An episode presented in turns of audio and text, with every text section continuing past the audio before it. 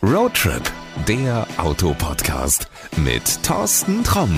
Hallo und herzlich willkommen zu einer neuen Folge. Ich hoffe, dass es dir gut geht und dass du gesund bist. In unserer Jubiläumsfolge der Nummer 50 haben wir schon mal kurz über den Mitsubishi Eclipse Cross geredet. Christian Andersen hat uns schon ein wenig neugierig gemacht auf den neuen Plug-in-Hybrid. In dieser Folge schauen wir uns das Auto dann mal ganz genau an und klären, für wen er eine Alternative ist.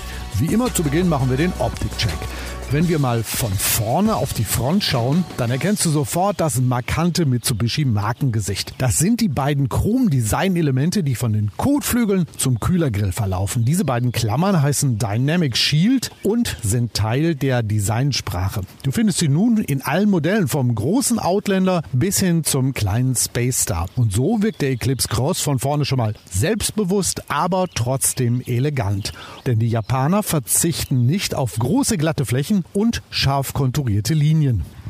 Gehen wir mal ein Stück zur Seite. Schau mal hier am Kotflügel. Da wird der Radlauf durch eine ganz flache, um das Rad herumlaufende Fläche kräftig betont. Also das Rad wirkt dadurch nochmal größer. Am Übergang zur Motorhaube findet sich eine scharfe Kante und ich habe es schon einige Male gesagt, so erzeugen die Designer den optischen Eindruck von hoher Fertigungsqualität.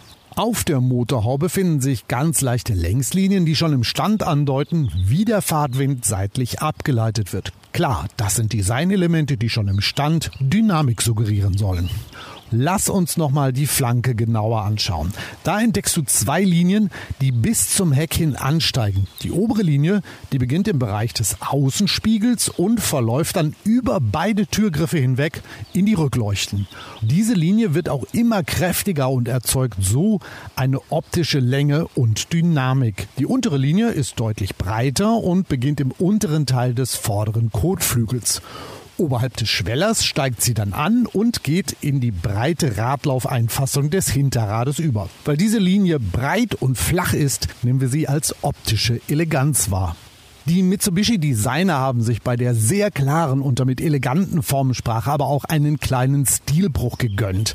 Das sind die schmalen schwarzen Kunststoffbeplankungen direkt an den Radlaufkanten. Das ist ein klares Stilmittel, um einen Offroad-Eindruck zu erzeugen. Beim Eclipse Cross ist das nicht übertrieben, denn er ist trotz seiner optischen Reize durchaus in der Lage, sich abseits befestigter Straßen zu bewegen. Aber lass uns mit dem Optikcheck weitermachen, denn das Heck, das ist auf jeden Fall Alleinblick wert.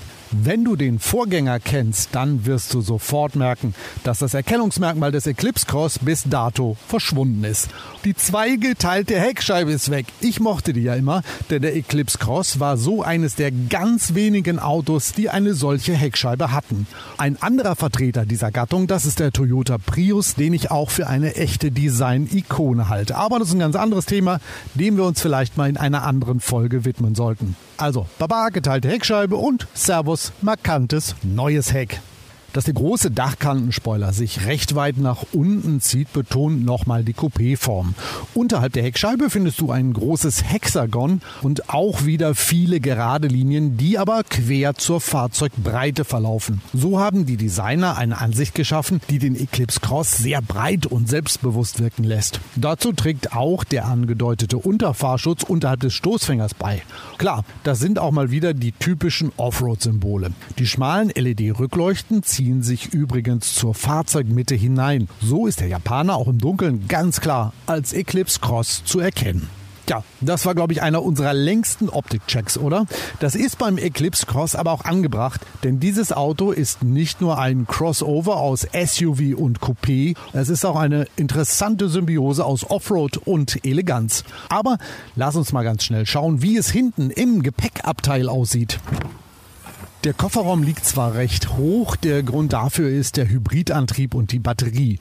Doch dafür musst du dich beim Einladen in den Kofferraum nicht hinunterbücken. Das funktioniert ganz easy, wenn man sich dran gewöhnt hat. Groß genug ist das Frachtabteil auch. Drei Kisten Wasser und der Rest vom Wochenendeinkauf finden ohne Probleme Platz. Brauchst du mehr Stauraum? Dann klappst du einfach die Rücksitze um und kannst ganz bequem durchladen. So, machen wir wieder zu. Und nun ein kurzer Zwischenstopp auf der Rücksitzbank. Trotz seiner Coupé-Silhouette komme ich ganz bequem auf die Rücksitzbank. Die hintere Türöffnung ist groß genug, damit du keine Verrenkungen machen musst. Auf dem Rücksitz angekommen ist aber auch alles bestens. Ich habe eine angenehme Sitzposition gefunden. Sollte das nicht passen, dann kann ich die Rücklehne mit einem Handgriff noch verstellen. Und wo geht's jetzt hin? Genau, nach vorne. Und dann drehen wir eine Runde. Der Fahrerplatz, der sieht schon mal recht einladend aus. Unser Testwagen hat schicke Sitzbezüge und bequem anmutende elektrisch verstellbare Sitze. Ja, hier fühle ich mich doch wohl. Gute Sitzposition, viel Platz und dazu noch mehr als ausreichend Ablagen für Handy und so den täglichen Krimskrams, den man immer dabei hat. So, Zündung an und das Head-Up-Display fährt beim Einschalten der Zündung aus und du kannst auch dein Smartphone mit dem Infotainment-System verbinden. Egal ob Apple oder Android, das funktioniert völlig unkompliziert und erklärt sich von selbst. Los, jetzt noch den Starter-Knopf gedrückt und die Zeitmaschine ist schon aktiv. Bis gleich!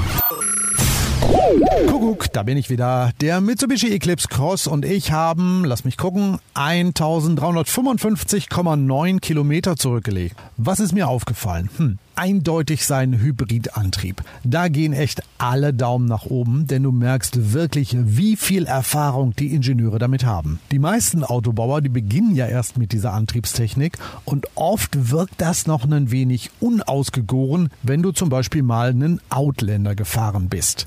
Dass der Eclipse Cross von seinem großen Bruder das Plug-in-Hybridsystem übernommen hat, das tut dem Auto echt gut. Das beginnt bereits beim Laden. Klappe im Heck auf und losladen. Egal welche Art von Ladestation gerade in der Nähe ist, der Eclipse Cross zickt nicht rum. Ich habe ihn zum Beispiel einfach mal an einer Tesla-Ladesäule geladen. Und wenn auch nur eine 230 Volt Steckdose in der Nähe ist, auch kein Problem. Was ich bei anderen Autos vermisse, ist die Möglichkeit, während der Fahrt den Akku zu laden. Ich war in Würzburg und habe auf der Rückfahrt auf der Autobahn den Akku unterwegs nachladen lassen. So konnte ich die letzten 50 Kilometer auf der Landstraße elektrisch heimfahren. Super Geschichte. Bis 135 km/h fährt der Eclipse Cross elektrisch. Wenn ich zwischen Büro und zu Hause gependelt bin, dann war ich eigentlich nur elektrisch unterwegs. Stand eine längere Strecke an, ja, und dann hat sich auch mal der 2,4 Liter Benziner zu Wort gemeldet. Längere Strecken waren einige dabei. Wie gesagt, ich war einmal in Würzburg, ein anderes Mal war ich in Bremen. Klar, dafür reicht dann der Akku nicht aus, da muss dann auch der Benziner mitspielen. Aber für die 1355,9 Kilometer habe ich im Durchschnitt 4,7 Liter verbraucht und das ist echt ein super Wert. Wenn du bedenkst, die meiste Zeit, wenn du in der Kurzstrecke fährst, dann bist du echt nur elektrisch unterwegs. Kommen wir mal zur beliebten Rubrik Was stört dich? Am meisten stört mich, dass der Eclipse Cross wieder zurück muss. nee, ähm, wenn ich jetzt echt was zum Meckern suchen müsste, dann wäre das, mh, mm, ja, vielleicht, dass ich mein Smartphone nicht induktiv laden kann. nee, ohne Quatsch. Also man kann es, und das habe ich auch so gemacht, über USB laden, das ist wirklich kein Nachteil. Aber der Eclipse Cross ist wirklich alles in allem ein tolles Auto, optisch und technisch. Und dazu macht er echt viel Spaß, wenn du elektrisch über die Straßen gleitest. Und wenn du es nicht weißt, würdest du niemals glauben, dass die Systemleistung nur 188 PS beträgt. So wie der Eclipse Cross antritt, vermutest du eher, dass er mit, na, sagen wir mal, mindestens 250 PS unterwegs ist.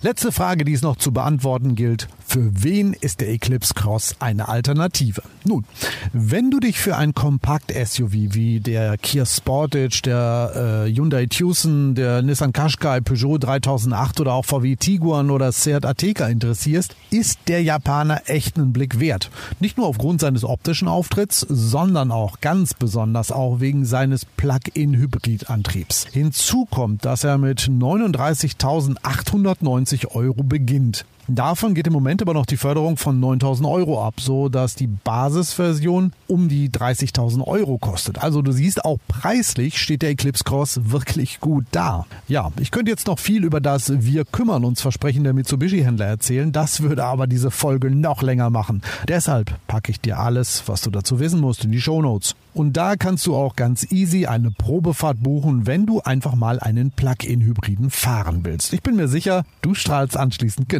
wie ich. Also, wir hören uns in der nächsten Folge wieder. Klick einfach mal auf Abonnieren, falls du das noch nicht getan hast. In diesem Sinne, ciao, bleib gesund und gute Fahrt. Das war Roadtrip, der Autopodcast mit Thorsten Tromm.